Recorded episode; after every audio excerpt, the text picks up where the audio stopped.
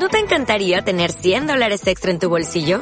Haz que un experto bilingüe de TurboTax declare tus impuestos para el 31 de marzo y obtén 100 dólares de vuelta al instante. Porque no importa cuáles hayan sido tus logros del año pasado, TurboTax hace que cuenten. Obtén 100 dólares de vuelta y tus impuestos con 100% de precisión. Solo con Intuit TurboTax. Debes declarar para el 31 de marzo. Crédito solo aplicable al costo de la presentación federal con TurboTax Full Service. Oferta sujeta a cambios o cancelación en cualquier momento.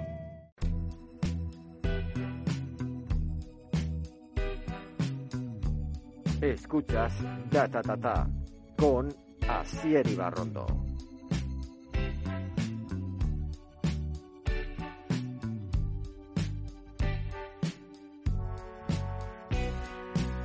Y no pienses que cuando quieras me tendrás.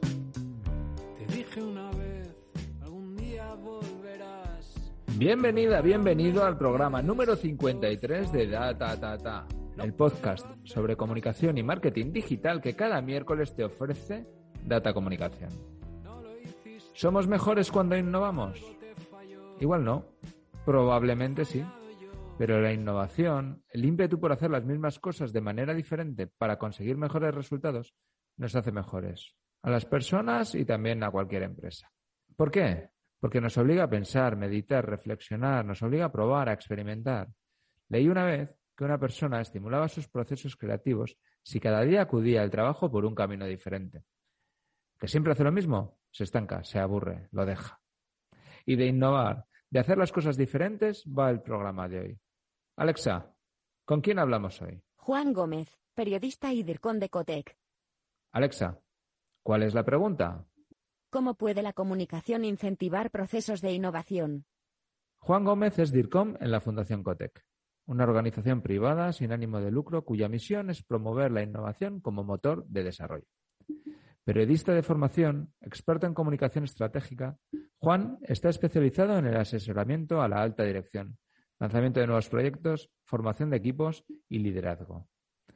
Ahora, incluye entre sus habilidades profesionales la gestión de la responsabilidad social y corporativa, estrategia de marca, patrocinio, mecenazgo y recaudación de fondos. Comenzó en 1995 como periodista, desarrollando su talento en el país, en Reuters y en público, y desde hace tres lustros ejerce como director de comunicación. Juan Gómez, bienvenido a Data Data. Bien hallado, así es.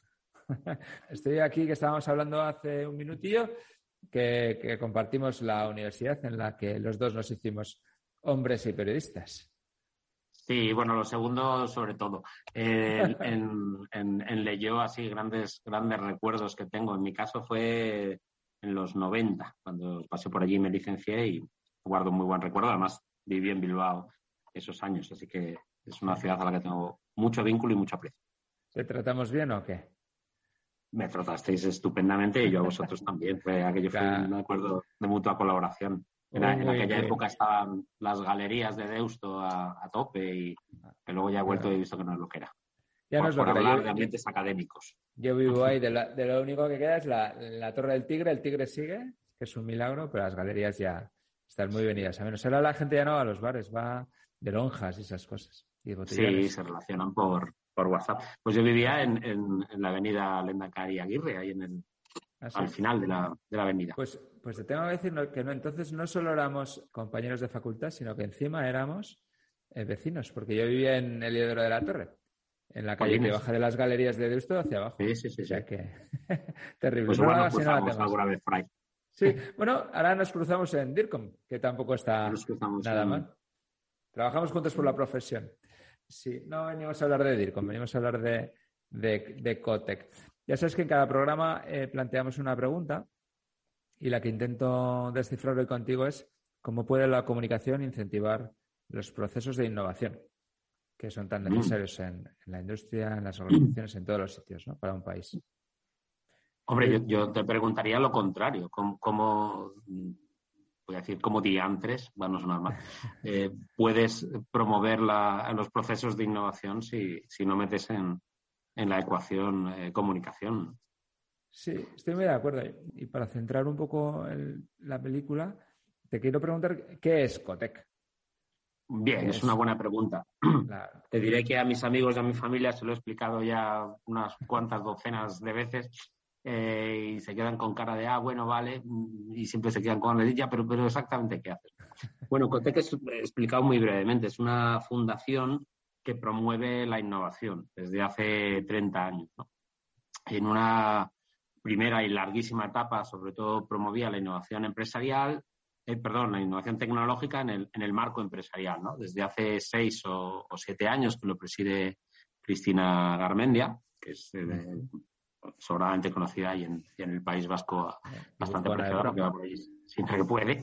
Eh, ella decidió darle un, por un lado, abrir la, fundación a, la sociedad, que no fuese tan una cosa del mundo empresarial, y sobre todo cambiar la definición de innovación, ¿no? Eh, eh, que se note que somos de comunicación, así te lo cuento rápidamente, pero nosotros definimos la innovación como todo cambio basado en conocimiento que aporta valor. Pero siempre hacemos tres apostillas. Todo cambio, no solo tecnológico, basado en conocimiento, no solo científico, y que aporta valor, no solo económico. ¿no? Entonces, digamos que somos una, fundación privada, sin ánimo de lucro, que lo que mm, intenta es dar respuesta a los grandes retos y los grandes problemas a los que se enfrenta la sociedad, eh, utilizando la innovación como herramienta. ¿no? La innovación en, en este con esta definición que te he dicho. no sé si te he dejado peor o, te lo aclarado. bueno, eh, yo creo que lo entendía, pero también es cierto que más o menos ya sabía lo que era Cotec. Eh, como estamos en un podcast, pues el que no lo haya entendido quede para atrás y que luego lo escuche. O bueno, o que visite, que visite nuestra, nuestra web, cotec.es. Eh, lo renovamos el año pasado y yo creo que explica mejor que yo lo que somos y sobre todo lo que hacemos. Sí, está, además está muy chula. ¿eh? O sea, le, dais ahí un punto diferente no es, no es innovador, es que le metéis ganas y, criterio y la web está, además de ser interesante, es, muy bonita. Me gusta mucho. ¿Vale? Oye, ya que hemos hablado que la, que la comunicación es tan importante, eh, ¿cómo es la comunicación de Cotec? ¿Cuántos sois o cómo os estructuráis? bueno, a ver, eh, para empezar, mm, para Cotec la comunicación, y esto es un privilegio para mí, es, es algo fundamental. ¿no? En una fundación donde no haces negocio y no vendes producto, sino que tratas de, crear opinión, de, provocar cambios, de, que la gente hable de los temas que te interesan y demás, pues eh, todos tenemos muy claro que, la comunicación es algo esencial. ¿no? Eh, el COTEC es una fundación pequeña, somos en este momento el equipo 14 personas. En comunicación estamos dos, aunque yo estoy peleando porque podamos ampliar plantilla a medio plazo y creo que lo vamos a conseguir. Y, básicamente, mira, antes te contado un poco cuál es la definición que hacemos de innovación, ¿no? Tenemos además como un, mecanismo para, evaluar o medir eh, los proyectos y los procesos que hacemos si tienen éxito. Y en esta ecuación lo que hacemos es establecer tres fases de todos los proyectos. Una fase de desarrollo de conocimiento, que es, eh, los protagonistas son los expertos. Una, fase de influencia, eh, donde la clave ahí es la comunicación, y una tercera pata que son los, los facilitadores, ¿no? La gente, tú les das un conocimiento, consigues que se habla del tema y, y, decir qué es lo que hay que hacer, y luego están los facilitadores, que suelen ser personas no muy conocidas, pero que son las verdaderas palancas de cambio, tanto en el mundo empresarial como en el mundo público. ¿no? Entonces, como ves, la comunicación está en el centro de, todo ese proceso. ¿no? O sea, consideramos que solo con conocimiento y solo con saber a quien contarle las cosas no es suficiente, ¿no? Que además es necesario generar un debate, un estado de opinión, eh, introducir los temas en eso que se llama opinión pública, ¿no? Para que sirva de, de alta vez, de alta voz y, sea evidente para todos que determinado cambio es necesario y, que la innovación es la respuesta. Dentro de esos temas que elegís, ah, yo veo un poco eh, de qué habláis y, y, cómo estructuráis, mira, esa web que hemos hablado antes, y veo que tenéis, o me parece que tenéis tres arcos narrativos, ¿no? Lo digital, lo circular, que ahora está tan en moda, y lo intangible. Sí, además, mira, eh, hay, distintas maneras de enfocarlo, ¿no? La web también está estructurada igual que nuestra actividad. Tenemos, por un lado, una parte de, observatorio, de análisis de la realidad, de generación de datos o de análisis de datos ajenos que tengan que ver con la, con la innovación y de generación de conocimiento en general, ¿no? De análisis de las situaciones. Y luego tenemos una parte más, más práctica, más orientada al cambio, que es la de, la de proyectos. ¿no? Sobre todo en esta parte de proyectos, proyectos enlaza con lo que has comentado tú. hemos detectado, ahora es fácil verlo, pero por ejemplo, una de ellas fuimos pioneros en España hace cinco años en verlo. Tres grandes transiciones que están transformando nuestro mundo ¿no? y que nosotros tratamos de analizarlas, de impulsarlas y también con una visión crítica de tratar de ver qué desigualdades o, qué fricciones pueden provocar en una primera etapa para también eh, dar respuesta a esos problemas. Estas transiciones son la transición circular, que llamamos, de un modelo de producción y de consumo lineal que nos hace generar muchísimos eh, residuos y demás, a, una transición em, hacia una economía circular, ¿no? donde las cosas, pues ya conocerás las R's de se reparen, se reutilicen, se reduzca y tal. Eh, luego hay una segunda transición muy obvia que es la transición digital. ¿no? Y, en este apartado eh, tiene que ver con lo que te decía hace un momento. ¿no? La transición digital prácticamente no hay que impulsarla porque vaya sola. ¿no? En lo que nos fijamos y donde aplicamos innovación es en, reparar o en mitigar eh, los daños que, que, esta transición deja por el camino. ¿no? En particular hemos analizado mucho el fenómeno del futuro del empleo. ¿no? Eh, bueno, tenemos unos vídeos que conoces, el de mi empleo, mi futuro, que, vienen a decir esto. Eh, una transición digital tiene consecuencias. Mm, trabajemos de manera que nos beneficiemos todos de esa transición ¿no? y, que no, y que no se amplíen las brechas sociales y, haya ciudadanos de segunda. Y hay una tercera transición eh, menos conocida, que, pero que para nosotros es clave, mm, que es la transición hacia una economía de intangibles. ¿no? Eh, los intangibles son mm, valores, eh, eh, reputación, influencia, muchos valores que hasta hace poco, por no tener un, por no ser objetos o bienes materiales, era muy difícil evaluar, pero que en cambio son determinantes. Un, ejemplo clásico que se pone es que si tú vas a pedir una hipoteca al banco y, avalas con cuatro locales que tiene tu familia, pues te dan automáticamente o, bueno, o consideran darte una hipoteca. ¿no? Si tú llegas y tienes pues 15 millones de seguidores eh, en YouTube y demás, no, no, saben cómo materializar eso, ¿no? Pues ahí, ahí tienes la influencia como, como, un valor intangible que tiene un gran valor, pero que al no ser material, pues no se tiene lo suficientemente en cuenta. Y en el mundo que vivimos ahora, que es, que es muy líquido y, muy abstracto, los intangibles cada vez tienen más, eh, más peso, ¿no? Y entonces lo que hacemos es poner la lupa para que esto se, se, tenga en cuenta, no solo a la hora de pedir una hipoteca, ¿no? sino a la hora de analizar en nuestra sociedad. Y, realmente casi todo lo que hacemos de una manera o de otra tiene que ver con, estos tres grandes cajones, ¿no? Donde, que nos ayudan a, organizarlo. Luego hay un pilar fundamental para nosotros que es la educación, pero la educación lo consideramos como, una rama que ha cogido mucho peso dentro del área de, los intangibles, dentro del área del conocimiento. Hablando dos DIRCOM de, de, intangibles, y es como que es un tema de los que tenemos que hablar sí o sí. de la gestión de claro, nosotros somos una... Eh, la labor de los, de los DIRCOM tiene mucho que ver con los intangibles, ¿no? La, reputación, eh, la influencia, cómo te perciben, ¿no? Son, es, un valor intangible, pero que las empresas saben que es muy importante. Oye, en el, en el... Y luego tenéis estos ejes transformadores de la sociedad, de los que acabamos de hablar, y, y luego dentro de cada uno de ellos se van desarrollando estudios, proyectos, trabajos, ¿no? ¿Y ¿Mm? cómo, decidís? Eh, ¿En qué barros, qué, charcos queréis pisar? Es, importante para esto, y digamos, tampoco quiero monopolizar la entrevista hablando de lo que es Cotec y cómo trabajamos, ¿no? Pero digamos que a la hora de iniciar un proyecto eh, puede surgir de, distintas maneras. Una eh, que es que nos apetece o que lo pensamos o que decimos, oye, hay, hay, que analizar este fenómeno o hay que hacer algo, ¿no? Es decir, ideas propias. Luego también surgen muchos eh, proyectos por la interacción con nuestros miembros. COTEC tiene cerca de, de 100 eh, entidades que son miembros, que son las, por un lado, las que hacen la donación, que permiten que, actuemos, pero no se limitan a hacer una donación, trabajamos juntos, ¿no? Entonces, mm, surgen ideas bilaterales con las organizaciones que están en, dentro de, de COTEC. Hacemos una convocatoria que, por cierto, tenemos abierta ahora hasta el 10 de febrero, que se llama el, el programa PIA, y aquí lo que hacemos es invitar a toda la sociedad, organizaciones particulares, empresas, sector público, a, que nos proponga ideas que tengan un componente de innovación vinculados a un objetivo concreto. En este momento lo que estamos pidiendo son proyectos que tengan que ver con corregir desigualdades, eh, que los dos años que llevamos de pandemia lo único que han hecho es que aparezcan desigualdades nuevas, incluso acrecentar brechas ya existentes. Entonces ahora estamos pidiendo a gente que nos proponga proyectos de innovación que ayuden a corregir desigualdades. ¿no? En la web de Cotec.es está toda la, información y de aquí nos han llegado eh, proyectos que son ahora centrales en la actividad de Cotec y algunos han dejado de ser un proyecto y se han convertido en algo, eh, en un proceso que llamamos, ¿no? en algo que, repetimos anualmente.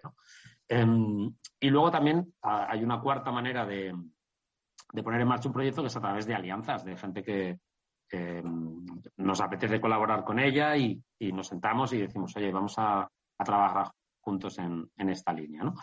Y así es, así es como nacen los, eh, los proyectos. una, una, vez que habéis decidido empezar con uno y que vais a trabajarlo, ¿cómo planteas la comunicación? El, ¿Cuándo empiezas a comunicar? ¿Cómo empiezas a plantear un proceso de comunicación del mismo? Esa pregunta es muy buena porque eh, en todos los trabajos en los que he trabajado yo en, comunicación siempre he dicho lo mismo. La comunicación, para que funcione bien, para que aporte todo su potencial, no puede ser la guinda en lo alto de un, de un pastel, no puede ser un chimpún después de un proceso, no puede ser, oye, mira, hemos hecho esto, ahora vas tú y lo cuentas, ¿no? Se puede hacer, pero así no funciona bien. La manera de que la comunicación desarrolle todo su potencial es que forme parte de los, de los proyectos desde su génesis. Es decir, en nuestro caso, y, es, y esto es real, si un proyecto mm, no ves que tenga un potencial de, comunicación, que vaya a ser capaz de, transformar, se puede llegar a descartar, ¿no? O, por ejemplo, a veces hemos invertido seis veces más presupuesto en comunicar un proyecto que en el propio desarrollo del proyecto. O sea, tiene un peso, gracias a Dios, y, yo soy muy afortunado en eso, en Cotec la comunicación tiene, tiene un peso muy fuerte. Eh, distintas etapas, pues depende de, los proyectos, ¿no? Eh, generalmente al comienzo del proyecto siempre solemos eh, hacer un anuncio. Eh, yo soy reacio, quizá por, formación periodística, a retransmitir mucho los, procesos, ¿no? De hecho, es un, objetivo que me, he puesto a mí mismo, ¿no? Ser capaz de establecer más hitos a lo largo del proceso para explotarlo también durante, durante su desarrollo, ¿no? Yo tiendo más a esperar a ver qué da de sí y en función de eso, pues, eh, pues ver qué, formato le damos, ¿no? Y creo que el, en lo que Cotec podemos decir que, hacemos las cosas bien, o por lo menos que nos están funcionando bien, sobre todo, es tener amplitud de miras a la hora de, perfilar el entregable, ¿no? O sea, eh, lo, directo con un proyecto, pues es hacer luego, como se hacía antiguamente, una publicación. Pues un libro pequeño, una revista o un artículo, algo escrito que tú dejabas ahí y, bueno, el que quiera que, que se lo lea, ¿no?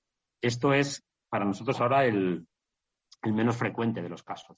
Según cómo sea un proyecto, en Cotec puede dar lugar a una publicación, puede dar lugar a un evento, puede dar lugar a, un, documental, puede dar lugar a un vídeo, puede dar lugar a, un, concurso, eh, incluso a un videojuego que vamos a lanzar eh, este año. Es decir, eh, una vez superada esa fase de desarrollo de conocimiento experto, de análisis de una realidad, vemos qué se puede hacer con ello. ¿no? y yo creo que esa es la clave. Fíjate que, y, no lo había pensado hasta ahora, eh, que, le damos más importancia a generar un contenido interesante que a pensar en cómo lo vamos a comunicar luego. Porque, porque no es que no pensemos en lo otro, entiéndeme, pero confiamos tanto en que si haces un buen contenido, prácticamente va, a vivir solo, em, que, respecto a la comunicación, entendía en un sentido más tradicional, eh, nos importa menos o, o, invertimos menos tiempo, menos recursos en, darle bombo y platillo.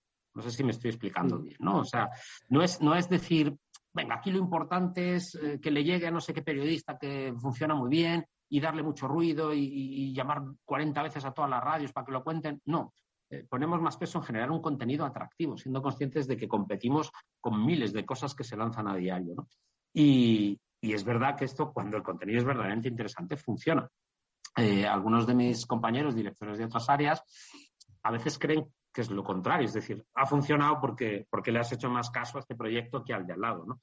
Y digo, no, es el interés del proyecto el que hace que, nos fijemos en él y, que lo cuidemos más.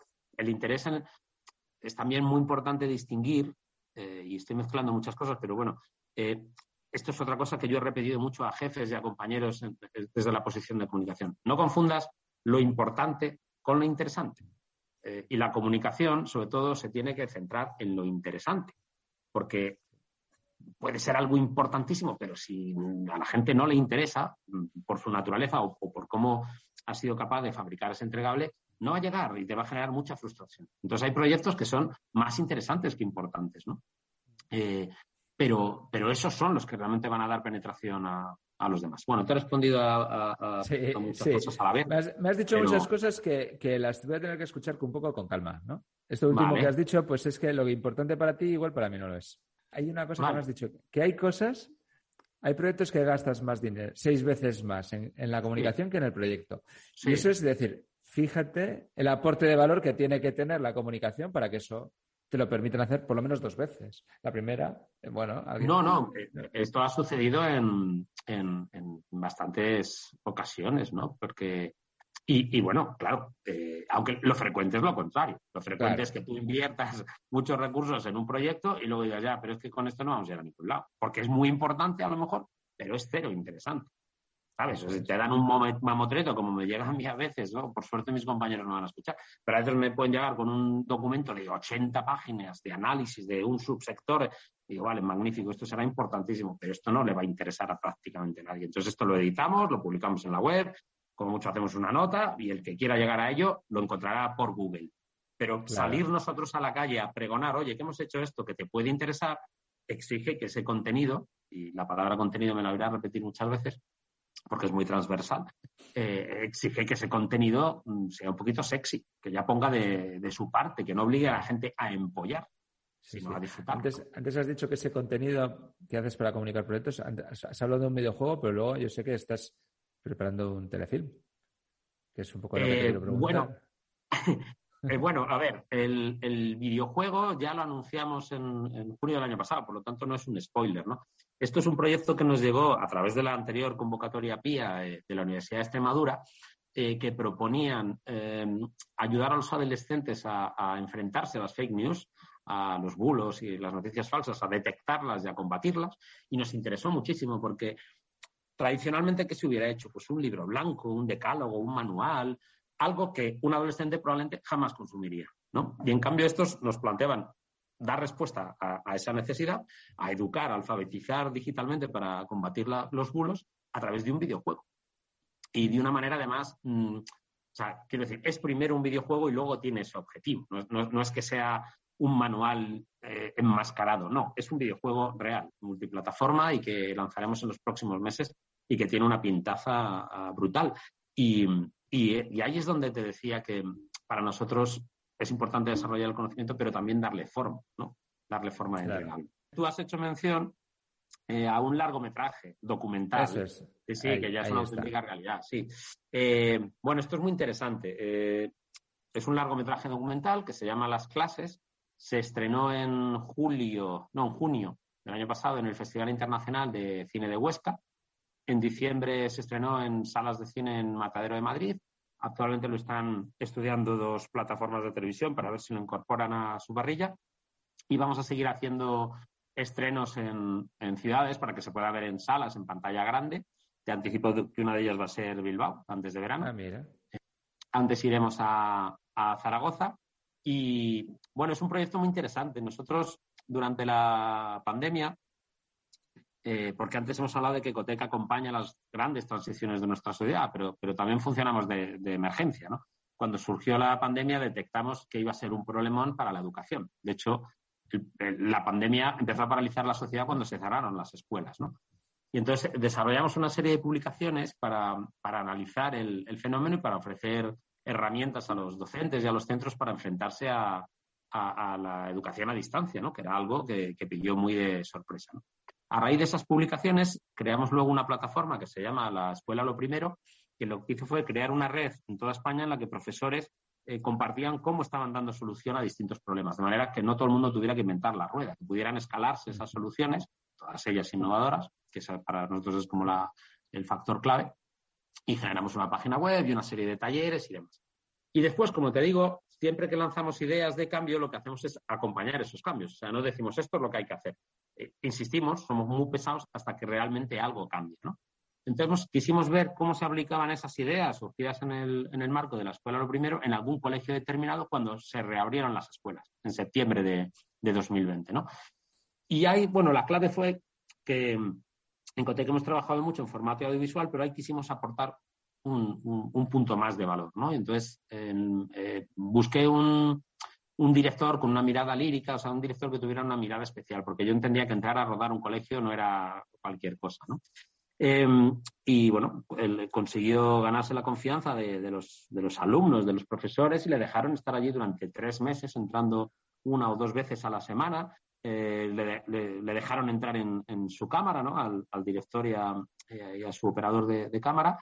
Y, y, ya hacia mitad del proceso me dijo, oye, realmente esto de la pandemia no está generando tanta eh, distorsión como esperábamos, porque verdaderamente con medidas de seguridad y demás, eh, el colegio está dando respuesta, que es cierto, la educación eh, respondió muy bien a, las demandas de la pandemia. Dice, en cambio, estoy observando otro fenómeno, ¿no? Y, era algo que ya esperábamos encontrarnos, pero que, que decidimos ir a por ello, que es el papel que tiene la educación en, en la lucha contra la desigualdad, ¿no?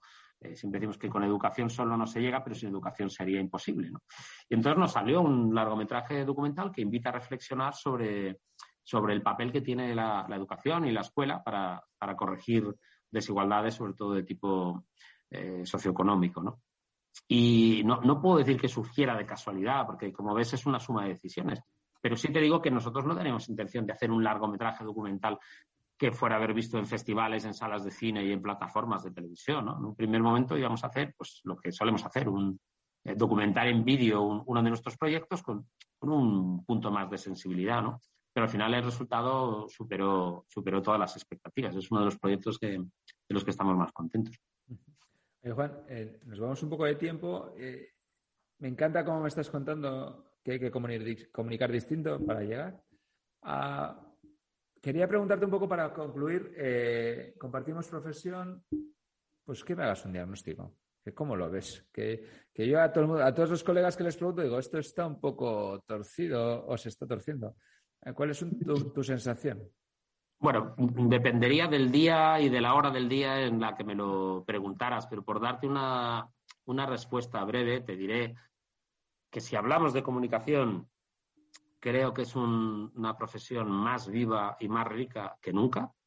Eh, si hablamos de periodismo encontramos problemas, ¿no? Cuando, cuando estudiábamos en Lejona, mm, creo que el 99,9% de la clase en lo que pensaba era ser periodista de, mayor, ¿no? Eh, y no sé si había incluso asignaturas que hablaran de la, de la comunicación, ¿no? Y de hecho, trabajar en un gabinete de prensa, que es como se llamaba entonces, siempre parecía una salida en falso, ¿no? Una, una manera de ganarte la vida. Eh, hoy por hoy yo estoy haciendo cosas trabajando en comunicación que jamás hubiera soñado. Estoy haciendo videojuegos, estoy haciendo eh, largometrajes, estoy haciendo publicaciones, estoy haciendo eventos, una cantidad de cosas muy creativas que nunca hubiera soñado y creo que no soy el único. O sea, creo que el sector de la comunicación eh, como posibilidad profesional es muy interesante. el periodismo está en, otro momento. Creo que el periodismo está viviendo también una transformación, no creo para nada que vaya a desaparecer, pero está viviendo una, eh, transformación y, el oficio de periodista hoy por hoy sufre mucho, porque sigue trabajando las horas de siempre, cobrando muy mal, y, la satisfacción que te daba antes el oficio, pues me temo que ahora no es eh, equiparable, ¿no? Que ahora se ha convertido en otra cosa. Está toda esa dependencia del, clickbait y cantidad de cosas, de no salir de la redacción, de buscar las noticias en Internet en vez de descolgar el teléfono. hay, hay muchos cambios que hacen que el oficio no sea tan atractivo como era antes. Pero el mundo de la comunicación en un sentido muy amplio, yo creo que, queda muchísimo por, explorar y, que es algo muy rico. O sea, en ese sentido, soy optimista. Sí. Yo soy optimista cuando encuentro gente que tiene ganas de hacer cosas. Soy un poco más pesimista cuando me encuentro con gente que se ancla en sus dosis de prensa, en su valor publicitario equivalente y, similar. Pero ahí depende de la, de la actitud de, cada, uno. claro. Absolutamente, absolutamente. Pero qué guay poder decidir. Eso es lo que me. Hombre, claro, claro, exactamente, sí, sí, sí, ¿no? Pero bueno, también hay que buscarte el, el, sitio, ¿no? Yo suelo decir mucho a la gente que tiene eh, está descontento con el trabajo, digo, si no tienes lo que te mereces, merécete lo que tienes, porque es el, el camino para, para, encontrar algo, ¿no? Si te rindes, pues, pues vas para atrás. Absolutamente. Me parece una forma estupenda de, de cerrar. Oye, Juan, ha sido un placer. Ya sabía que era eh, que iba a ser un poco especial. En Data Tata a veces contamos cómo se pueden hacer las cosas, a veces contamos casos de éxito y Cotec es una experiencia que merece ser contada y que se, merece ser conocida. Así que Muchas gracias por contárnoslo. Gracias a ti. Me ha servido a poco, ¿eh? O sea, que llámame cuando quieras y repetimos. Sí. Pues oye, ya me has dicho que vas a venir por Bilbao con el largometraje. Ahí repetimos. Antes de verano estaremos ahí, o sea que encantado de atenderos otra vez. Perfecto. Me encanta escuchar que la Fundación Cotec dedica en ocasiones seis veces más recursos a la comunicación de un proyecto que al desarrollo del proyecto en sí. Pero no lo hace por cuestiones de falso postureo, sino porque la comunicación es un valor enorme que eleva exponencialmente la relevancia y el éxito de dicho proyecto. Es decir, que pone a la comunicación en su sitio. Hoy, Data Comunicación te ha traído un nuevo caso de éxito. Has escuchado cómo se puede hacer de manera diferente aquellas cosas que muchas veces marcan nuestra rutina y hacemos de manera repetitiva y anodina. ¿Te ha gustado? Pues la mejor forma de ayudar a Data es compartiendo el podcast con tus amigos. Puedes encontrar todos los programas en Spotify, en Apple Podcast, en las mejores plataformas o en datatatapodcast.com. Soy Asier Ibarrondo y te espero el próximo miércoles a las 8 con el próximo programa de Data Nos despedimos con uno de los grupos favoritos de este podcast, Santero y los muchachos que nos traen un nuevo adelanto del que va a ser su próximo disco.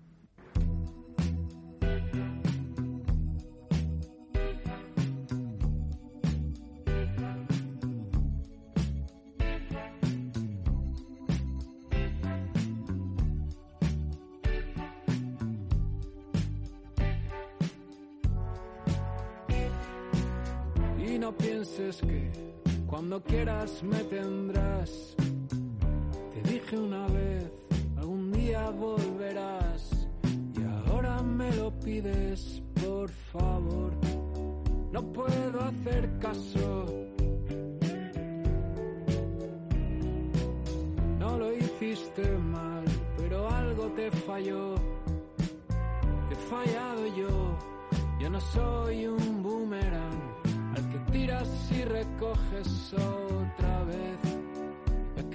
que